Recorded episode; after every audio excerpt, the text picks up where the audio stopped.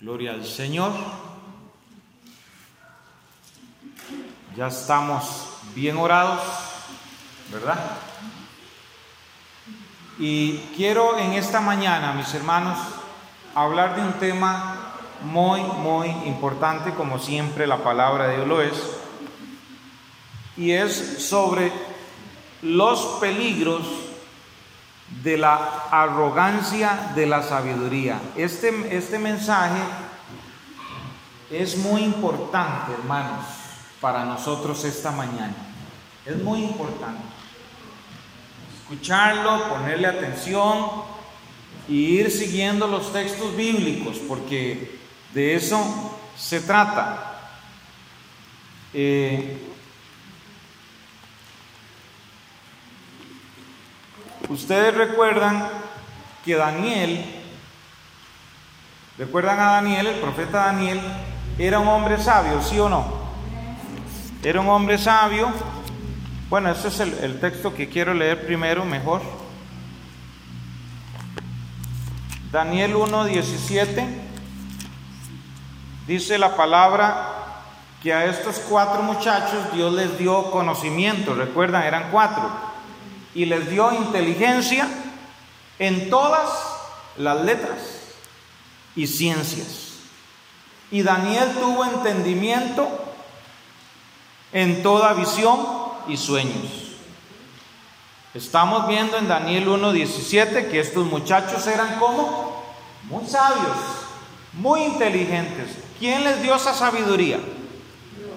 Dios es el que da la sabiduría. Pero además ellos habían sido matriculados por el rey, los estaban capacitando, ¿recuerdan? Y estuvieron tres años, o sea, tampoco es que fue así de la nada que apareció todo, sino que Dios les dio la oportunidad también de capacitarse.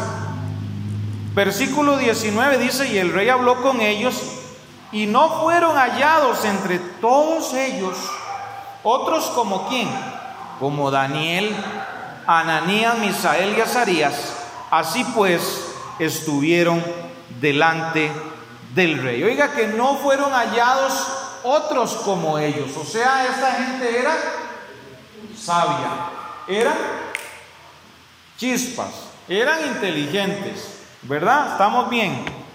Daniel 2.48, unos textos así rapiditos. Entonces dice, el rey engrandeció a Daniel y le dio muchos honores y grandes dones, y le hizo gobernador de toda la provincia de Babilonia. ¿Y qué le hizo? Y jefe supremo, diga, jefe supremo, de todos los sabios. Usted sabe ser el jefe supremo de los supremos, de los sabios. O sea, el hombre estaba a cachete, ¿verdad? Muy, muy bien. El rey lo estaba tratando bien pero entendemos que era la sabiduría de Dios, ¿verdad? Daniel 5:12, vamos rápido, vamos rápido, y dice 12, por cuanto fue hallado en Daniel, dice, en él mayor espíritu y ciencia y entendimiento para interpretar sueños y descifrar enigmas y resolver dudas. Oiga, Daniel era una persona que le pasaban preguntando, ¿verdad? Toda duda iban a Daniel.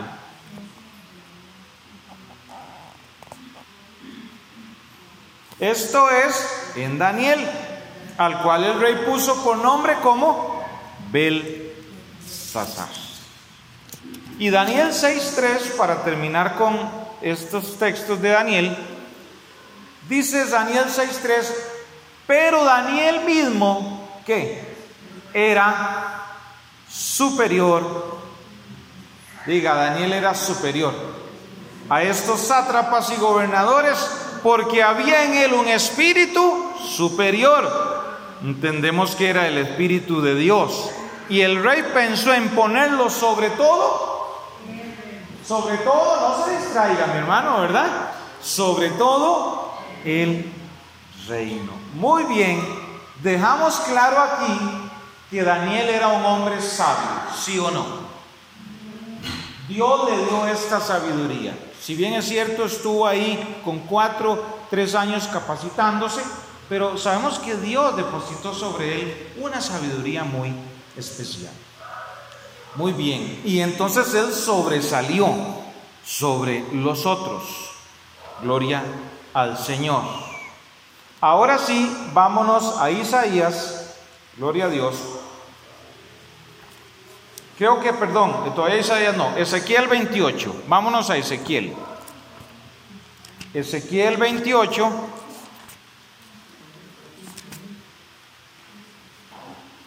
Ezequiel 28. Entonces, habiendo visto que Daniel era un hombre, ¿verdad? Muy sabio, más que todos, uno queda impresionado. Pero vamos a ver ahora, vamos a quedar más impresionados, porque la misma escritura nos va revelando cosas. ¿Ok? Ezequiel, ¿cuánto lo tiene? 28. Dice así, vino a mí palabra de Jehová, está hablando del profeta, diciendo, Hijo de hombre, di al príncipe de Tiro, aquí de quién está hablando, hermanos? Príncipe de Tiro, ¿verdad? ¿Ok? Así ha dicho Jehová el Señor, por cuanto se enalteció tu corazón y dijiste, yo soy. ¿Qué dijo el príncipe de Tiro? Yo soy un Dios. ¿Qué están diciendo en las redes sociales? Son dioses. Cuidado con eso enalteció tu corazón, yo soy un Dios. En el trono de, en el trono de Dios estoy sentado en medio de los mares. Era un hombre muy poderoso el príncipe de Tiro. Él, el trono ni siquiera lo tenía en la tierra, era en el mar. Imagínense los barcos que tenía este hombre. Era poderoso. Pero hay uno más poderoso siendo tú hombre y no Dios, está hablándole el profeta, los profetas exhortan, ¿verdad? Y Ezequiel lo está exhortando. Y has puesto tu corazón como qué? Como corazón de Dios. No solo decía que era Dios, sino ya él se lo creyó. Peligroso cuando uno se cree, hermanos, más de lo que es. La palabra dice que uno tiene que pensar de sí con cordura. Amén. ¿Y qué dice el versículo 3? Ahí es donde quiero que hagamos la pausa y el, el resaltamiento. ¿Qué dice el versículo 3? He aquí, le dice Ezequiel, léanlo conmigo, que tú, diga que tú, eres más sabio que Daniel. Hermano, pare ahí. ¿Cómo que más sabio que Daniel? ¿Ustedes se están dando cuenta de esto? Hermanos, cuesta pensar que hay alguien más sabio que Daniel, ¿sí o no? Pero esta escritura nos está revelando aquí que había un hombre más sabio que Daniel, Ezequiel 28.3, y era el príncipe de ti. ¿Cuánto le dan aplauso al que vive en esta mañana? Lo ese aplausillo ni el No, no, gloria al Señor, mis hermanos, eso es una broma. La gloria al Señor, amén. Este hombre era más sabio que Daniel. Dice, no hay secreto que te sea oculto. Con tu sabiduría, con tu prudencia has acumulado qué? Riquezas. Has adquirido oro y plata en tus tesoros, con la grandeza de tu sabiduría en tus contrataciones, has multiplicado tus riquezas y a causa de tus riquezas, ¿qué pasó? Y a causa de tus riquezas se ha enaltecido tu corazón. ¿Qué vino primero? La sabiduría, ¿sí o no? Después vino los negocios y después vino el enaltecimiento del corazón. ¿Ven que no va solo ese paquete? Debemos cuidarnos, hermanos. Entonces de esta sabiduría, no toda sabiduría encamina al bien. No toda sabiduría nos lleva a nosotros a ser buenos hijos de Dios, la sabiduría mal encaminada puede perder a un hijo de Dios. Salomón, es cierto que decía, instaba a los jóvenes, búsquenla como a la plata, la inteligencia, compren la sabiduría, pero hay que ver cómo terminó Salomón. ¿Cómo terminó? Haciendo altares a los baales. Y ya saben el tema de las mujeres. Más de mil, mil esposas, ¿verdad? 700 y 300 concubinas. Entonces, estamos viendo, hermanos, en los peligros de la arrogancia de la sabiduría.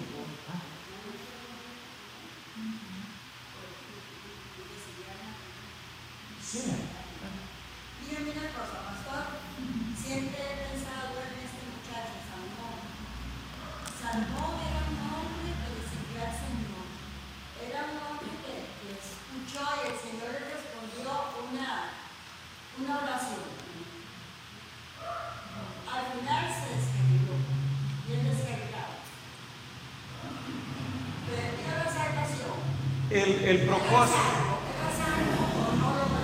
El propósito de Dios es darnos a nosotros vida eterna. Sabiduría. No nos toca a nosotros juzgar quién es algo o no. Le toca a Dios. Esa es la respuesta. La salvación le pertenece a Jehová, dice Apocalipsis. Si nos ponemos ahorita a votar que si está en el infierno o el cielo, eso es incorrecto. No, sí está bien. Y hay, y hay teólogos que se ponen en ese asunto, pero no está bien está bien, no nos toca a nosotros. La respuesta es esa. No nos toca a nosotros. Obviamente que uno ve el ejemplo de Salomón. Ahora, ¿qué es el asunto aquí? Porque la, la vida eterna le corresponde a Dios, pero ¿qué es el asunto? ¿Qué hacemos nosotros con los dones que Dios nos da? ¿Sí o no Dios le dio sabiduría a Salomón? El asunto no está en que si Dios le dio mucha o poca, es lo que nosotros hacemos, la parábola, ¿cómo se llama esa parábola? De los talentos. Mauricio, ¿sí? La parábola de los talentos. ¿Qué está haciendo usted con la sabiduría que Dios te ha dado? Pues yo tengo 30 años aquí en Peñelva. Bueno, ¿y qué? O yo tengo 15 o 20, o conozco mucho de Cristo, etcétera, etcétera, etcétera. ¿Qué hace usted con el don? Y estamos viendo aquí entonces que el príncipe de Tiro se engrandeció con la sabiduría, se hizo rico. Cuidado, cuidado, usted y yo podemos tener mucha habilidad para hacer riquezas, pero esas riquezas, mis amados hermanos, nos pueden apartar a nosotros del corazón de Dios. ¿Aló? Bendito el nombre del Señor. Y el versículo 6 dice, por tanto, eso es lo más feo, ¿verdad? El por tanto de Dios. Cuando Dios dice por tanto, hermanos, ay, ay, ay, que Dios nos agarre apercibidos y otros dicen persinados y confesados. Porque el por tanto de Dios es aquí ya dijo Dios, ya no hay marcha atrás.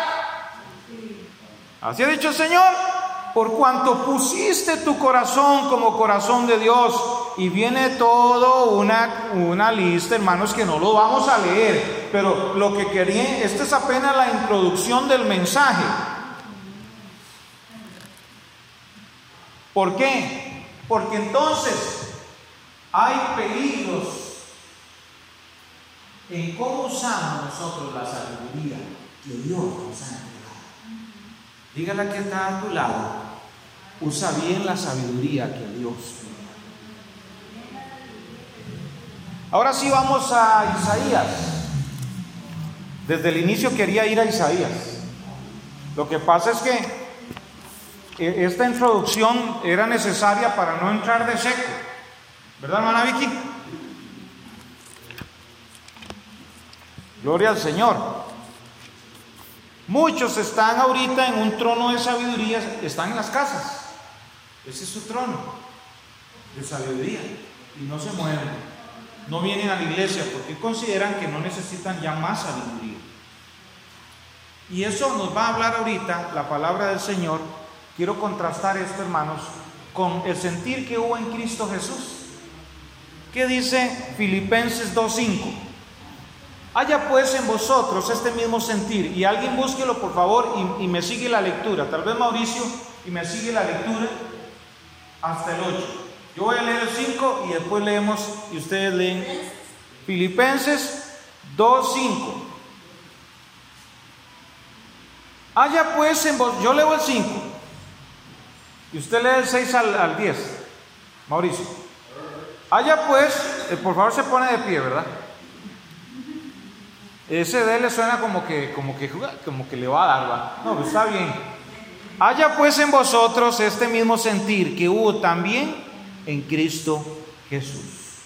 El cual, siendo en forma de Dios, no estimó el ser igual a Dios como cosa a que aferrarse, sino que se despojó a sí mismo tomando forma de siervo, hecho semejante a los hombres, y estando en la condición de hombre, se humilló a sí mismo, haciéndose obediente hasta la muerte de cruz, por lo cual Dios también le exaltó hasta los hombres y le dio un nombre que es sobre todo nombre, para que en el nombre de Jesús se doble toda rodilla de los que están en los cielos y en la tierra y debajo de la tierra, y toda lengua confiese que Jesucristo es el Señor para gloria de Dios Padre. ¿Qué piensa de eso, hermano, en relación a lo que estamos hablando? Mauricio. Este, es muy importante porque, porque vemos la, que Jesús, siendo Dios, se humilló y, y, y no tuvo soberbia, no, No tuvo no soberbia. fue una persona que, que llegó a sacar pecho, a decir yo sé más que todos, o, o yo soy el super super, no, él se humilló, se, se humilló Qué lindo. y fue Dios que lo exaltó, no fue él el que se exaltó ni nada. Precioso. Un aplauso a Alicia, qué linda ah, ese comentario. Gloria a Dios, la gloria a Dios. Exacto, este sentir que hubo en Cristo Jesús dice, el cual siendo en forma de Dios, o sea, siendo Dios, no estimó el ser igual a Dios como cosa que aferrarse, sino que se despojó a sí mismo haciéndose obediente, ¿verdad? Y ahí sigue el texto. Qué lindo, y después el Señor lo exalta y hace que todo se doble, toda rodilla de los que están en el cielo, en la tierra, debajo de la tierra. Entonces este texto es tan precioso, a mí me encanta este texto de Filipenses, porque contrasta con Ezequiel, este príncipe de Tiro, y contrasta también con lo que vamos a leer ahorita en Isaías 14. ¿Vamos bien? Solo un amén aquí. Salmo 51, 17 dice, los sacrificios de Dios son el espíritu quebrantado, al corazón contrito y humillado no despreciarás tu oh Dios. Lucas 14, 11 dice, porque cualquiera que se, enaltece será humillado, y el que se humilla será enaltecido. Repitamos eso, porque cualquiera, cualquiera, esta palabra está enviada a todos. Cualquiera que se enaltece será Ah, porque es hijo de Dios y si se enaltece no es humillado, no, también. Será humillado y el que se humilla será enaltecido. Y ahora sí, quiero que veamos cinco cosas que hizo. ¿Qué pasó? Eh, está en Mateo, pero es Lucas 14, 11. También. sí, gloria a Dios. Qué bueno que apuntan, hermanos. ¿Quiénes están apuntando? Eso, hermana Lorena siempre, siempre apunta y, y varios también. O sea, es excelente eso. Cinco cosas que errores que cometió este vamos a decirlo así, el que hace alusión, eh, Lucifer, Satanás, porque esto es una alusión directa a Satanás, obviamente que tiene su conexión histórica con el rey imperante en este momento, pero sabemos que aunque la profecía es dada a un hombre, tiene doble cumplimiento, tiene un cumplimiento, este, o más bien triple, ¿verdad? Pero digamos, quedémonos en el doble, que es el cumplimiento en ese tiempo y el cumplimiento posterior, ¿verdad? Son dos cumplimientos proféticos. Entonces, versículo 12, ¿cuáles son los errores? Leamos, ¿cómo caíste del cielo, oh lucero, hijo de la mañana? Aquí obviamente está dirigiéndose la profecía de Isaías al rey de Babilonia, pero directamente está haciendo una alusión a Satanás. ¿Estamos claros, mis hermanos? Hay doble cumplimiento, o sea, cuando se lanza la palabra profética, se la lanzan al rey de Babilonia, ¿verdad? pero a la vez está lanzándola, digamos, a, Satanás para que quede escrito y en referencia a los errores que él cometió. Dos por uno, exactamente. Son dos por uno. Dos por uno. ¿Y por qué digo triple? Porque hoy nos enseña a nosotros, ¿verdad? La vida diaria. Dice, número uno, versículo 13, Tú que decías en tu corazón, vea que el corazón es muy importante en estos textos que hemos leído. Toda la sabiduría se engloba en el corazón y todo se mueve en el corazón del hombre. ¿Qué dijo? Primer error, subiré al cielo.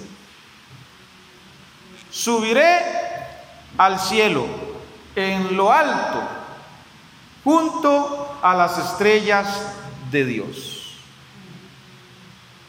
Este rey veía el cielo y decía, yo quiero llegar al cielo. Ya como persona, ¿verdad? El rey. Pero si hablamos de Satanás, ya estamos hablando de otra cosa. Él quería llegar al cielo, o sea, al trono donde está Dios. ¿Y cómo podemos aplicar esto nosotros a nuestra vida? La sabiduría y el orgullo pueden doblegar nuestro corazón y hacernos querer ser más que Dios. Lo dijo la pastora ahora, esas predicadores que están, es que yo soy Dios y solo les falta decir, ya lo dijeron, yo soy más que Dios. Ahí está el espíritu del el espíritu del, del maligno. Usted y yo no podemos pretender ser más que Dios. Usted y yo no podemos pretender querer ser más que Dios.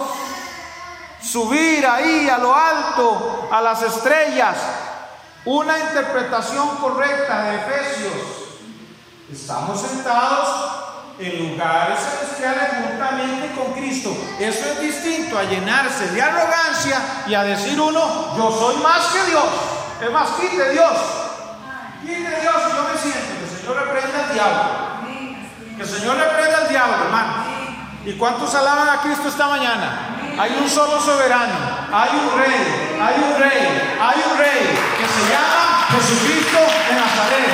Él es el rey, Él es el soberano de la tierra. nosotros podemos estar cometiendo el error, hermanos, de pensar de verdad que somos, pongámoslo en, el ámbito, en el ámbito cristiano, en el ámbito terrenal. Dios ha establecido autoridades. Cuando nosotros queremos sobrepasar esas autoridades, estamos copiando el modelo demoníaco. Usted dice, pastor, es que aquí, que allá. No, hermano. No, hermana. En el hogar. ¿A quién instituyó Dios? Mamá y papá. Si los hijos quieren sobrepasar eso, ¿qué pasa? Hay problemas. Diga, hay problemas. Hay pajacitos, hay problemas. Porque cuando usted estaba con pañales, ya saben qué andábamos haciendo el papá y mamá, ganando los arroz y los frijoles. En el seno familiar vemos cuando se quiere sobrepasar la autoridad. En el seno del, del país, cuando se quiere sobrepasar la autoridad que hay, problemas. Las agrimógenos, ¿cómo es? Y piedras y llantas y... Bueno, no nos metamos en temas políticos mejor. Cuando es a nivel de iglesia, hermanos, si Dios puso un humilde pastor, un humilde servidor y una humilde servidora, la iglesia no puede sobrepasar esa autoridad que Dios puso.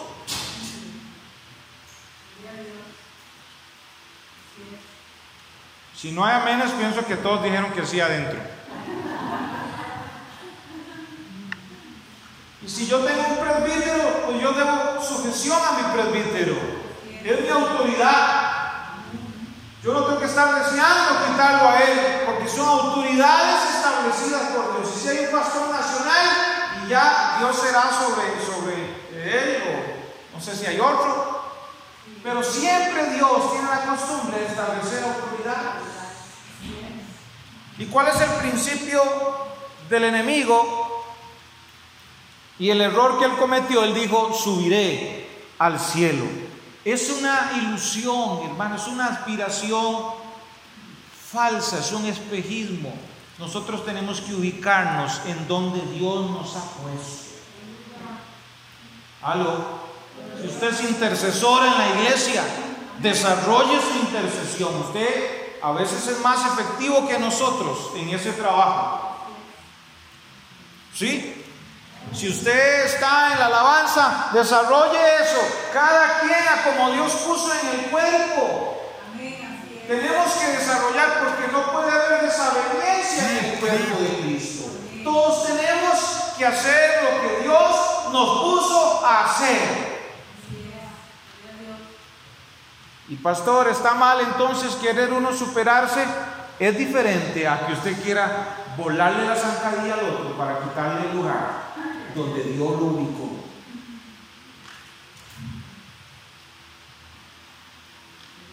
Subiré al cielo. Tenemos que tener cuidado, hermanos. había un programa que se llamaba, muy viejito, Las estrellas se reúnen, ¿recuerdan? Doña Vicky, doña Lore las estrellas se reúnen. Y ahora había otro, ¿cómo se llamaba? El del 7. Bueno, siete días sí, pero no, es en relación a las estrellas, sí. Bueno, fantástico. Siete estrellas. Siete estrellas. Siete estrellas. ¿Y a esos programas quiénes van? Los que quieren ser estrellas. Los que quieren ser estrellas, pero más bien se estrellan con la fama porque no pueden manejar la fama. Hermanos, hay cosas para las cuales nosotros no estamos preparados.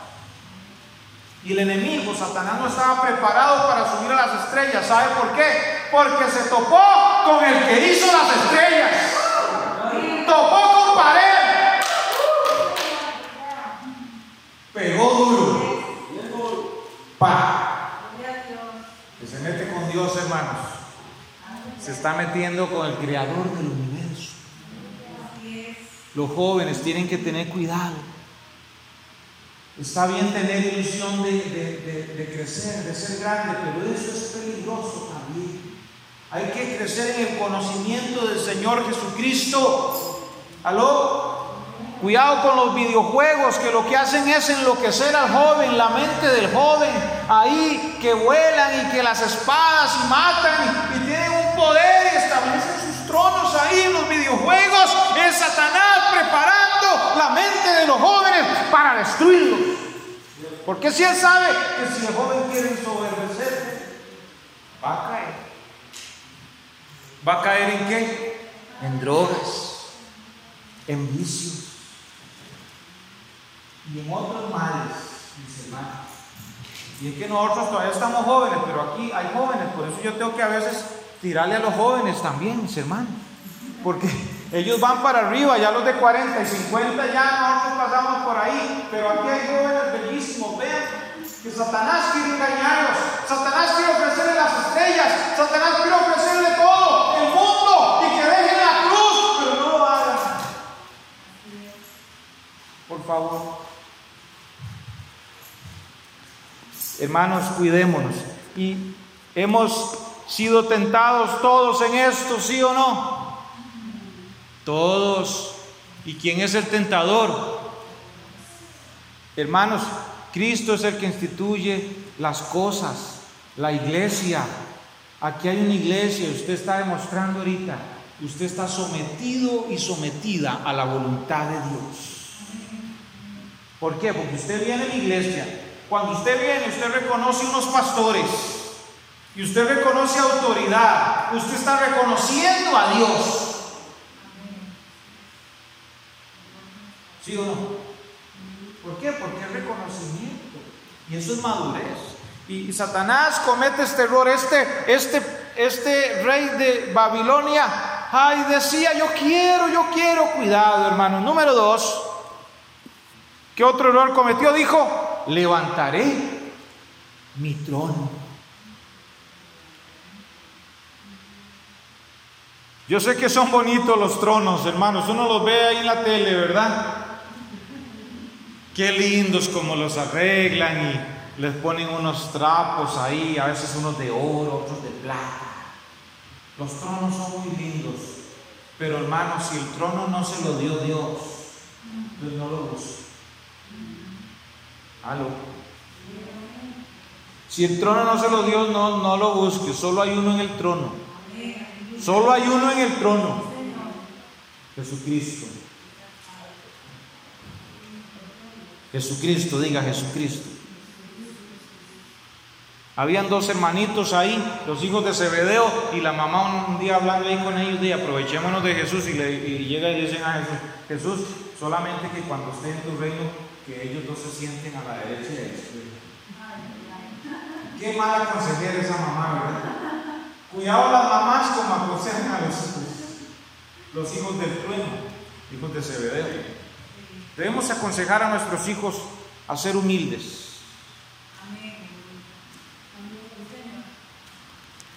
A ser humildes. A que sea Dios el que los levante. Pero él se quería levantar, dice, y en el monte del, testimonio, número 3, me sentaré. No solo quería el trono, él quería, mire, ah, hacia ahí, hermanos, en el trono. Qué bien se ve la galaxia. Satanás quería, hermano, y ese rey quería. Qué bien se ve las galaxias. Y de aquí a decir y hacer. No sabía, hermano, que le estaba llegando, le estaba llegando el final.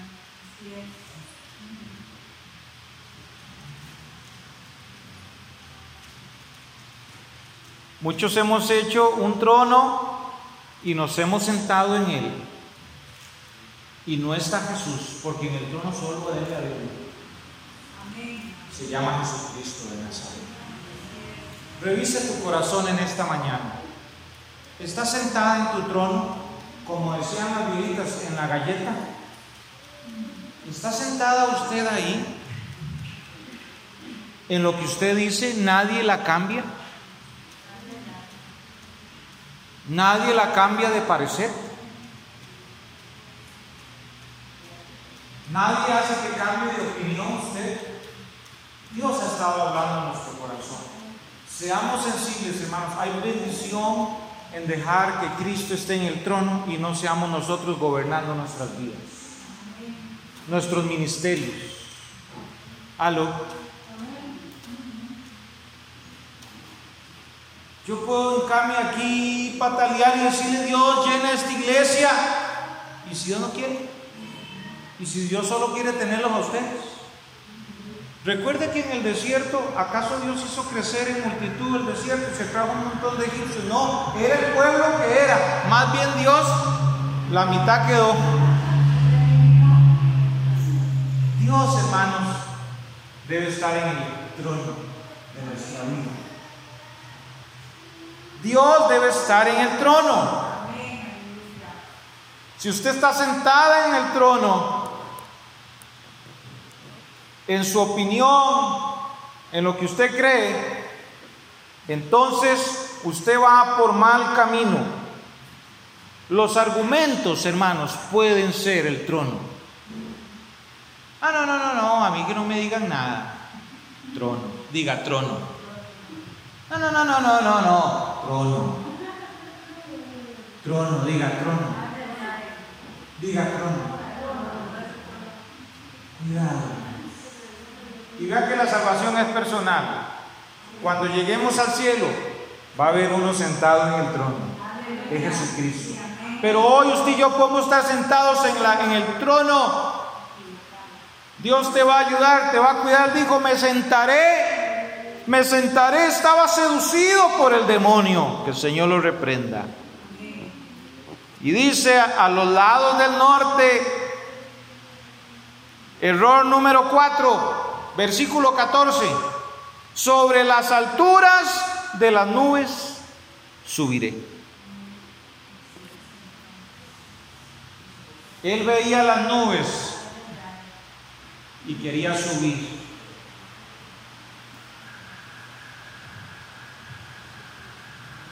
¿Sí o no cuando estamos jóvenes queríamos llenar los estadios? Yo por lo menos yo, yo tenía esas ideas locas.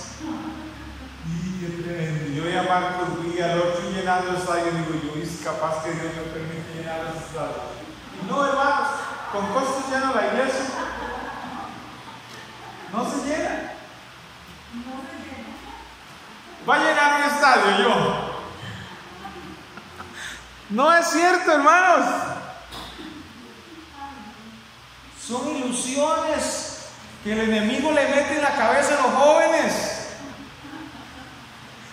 Hermano, el que llena un estadio, solo Cristo, solo Cristo la gloria, solo. Los que han logrado llenarlos es porque Cristo ha tenido misericordia. Esa lluvia es de bendición. Sobre las alturas subiré el ego. Sobre las nubes subiré.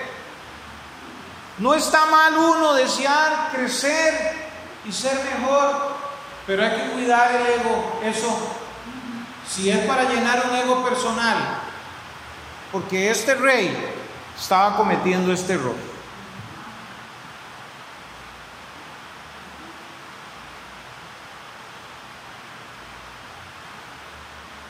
Y el último error y el más grave, ¿qué dijo? El versículo 14. No solo subiré a las nubes, seré semejante al Altísimo. ¿Usted sabe el rey de Babilonia diciendo eso? Seré semejante a Dios. Y el enemigo diciendo eso, seré semejante Nadie, nadie, hermanos, puede arrogarse ese poder. O sea, lo que está diciendo es, yo soy Dios. Lo leímos en Ezequiel, ¿sí o no? En Ezequiel 28. Dijiste en tu corazón, soy Dios. ¿Cuál es la doctrina que está saliendo hoy? Ya lo dijo la pastora, que somos dioses. Eso es una falsa doctrina, nosotros somos hijos de Dios. Diga, yo soy hijo de Dios. Diga, yo soy hija de Dios. Eso es distinto a decir que usted es Dios. Si yo soy hijo de mi mamá y mi papá, es distinto. Yo no puedo decir que yo soy, yo soy el papá o yo soy la mamá porque no cabe. Ese lugar en la familia en la familia de Dios solo hay un Padre. Y es nuestro Padre bueno que está en los cielos. Él es el Padre de las luces. Él es el Padre de la bendición. Él es el Padre que nos cuida y nos ama. Él es el Padre, Él es Dios. Y está nuestro Señor Jesucristo a quien Dios le dio toda gloria, toda honra, todo honor. El imperio dice, por los siglos de los siglos, no se lo dio a Luis o a fulanito, se lo dio a Cristo, mis amados hermanos. Eso es lo que dice la Escritura. Y si usted lo cree, denle palmas en esta mañana. Cristo es quien ha recibido el imperio, la autoridad, el imperio sempiterno por los siglos de los siglos. No somos ninguno de nosotros. Nosotros somos esos sí herederos y coherederos. Es distinto que el heredero vaya a ser igual al que dejó la herencia. No. Aleluya. Hermanos, siento la bendición de su palabra en esta mañana. Y yo sé que usted dice, ah, no, pastor, eso no es para mí. Bueno, en algún área de la vida usted se ha creído Dios, ha tenido corazón cuidado. Que Dios nos perdone. Antes de hacer este mensaje, uno como predicador tiene que analizarse, hermanos, y pedirle perdón a Dios. Porque todos hemos fallado.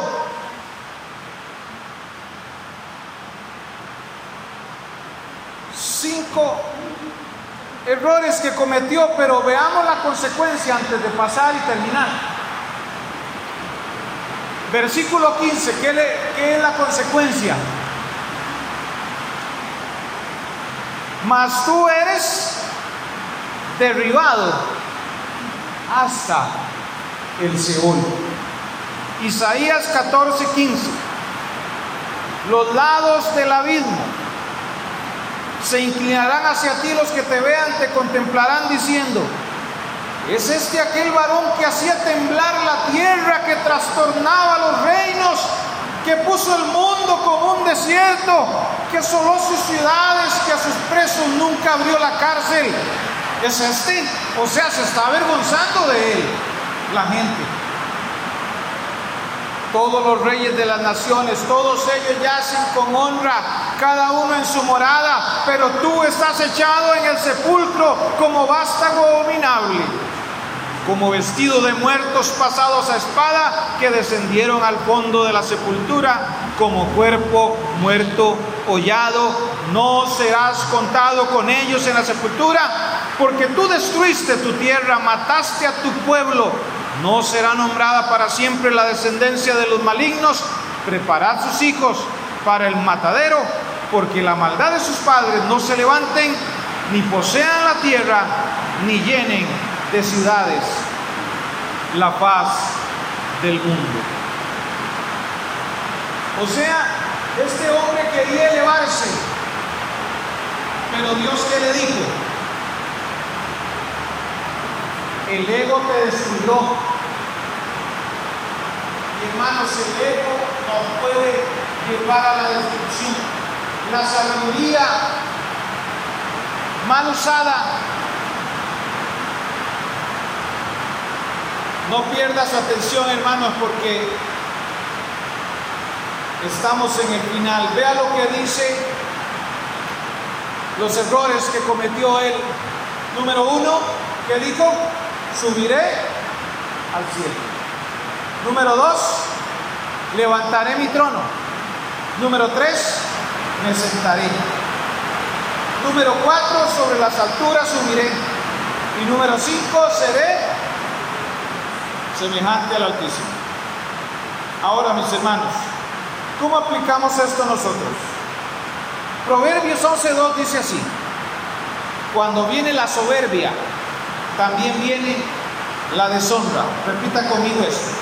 Cuando viene la soberbia, también viene la deshonra. Mas con los humildes está la sabiduría. Isaías 57, 15 dice, porque así dijo Jehová, el alto y sublime, el que habita la eternidad y cuyo nombre es el santo.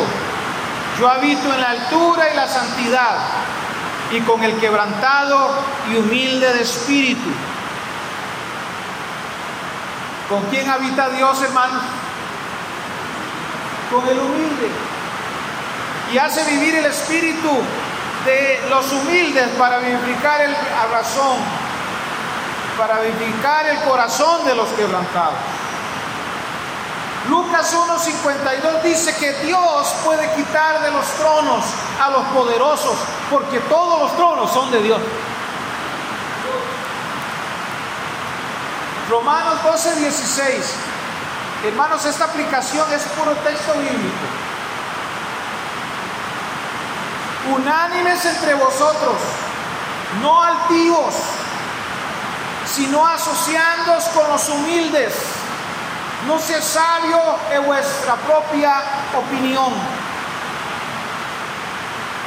Podemos estarnos asociando con gente altiva, hermanos. Podemos estarnos asociando con gente que nos pega el orgullo, el ego. Santiago 4:6 dice, pero Él da mayor gracia, por esto dice, Dios resiste a los soberbios y le da gracia a los humildes.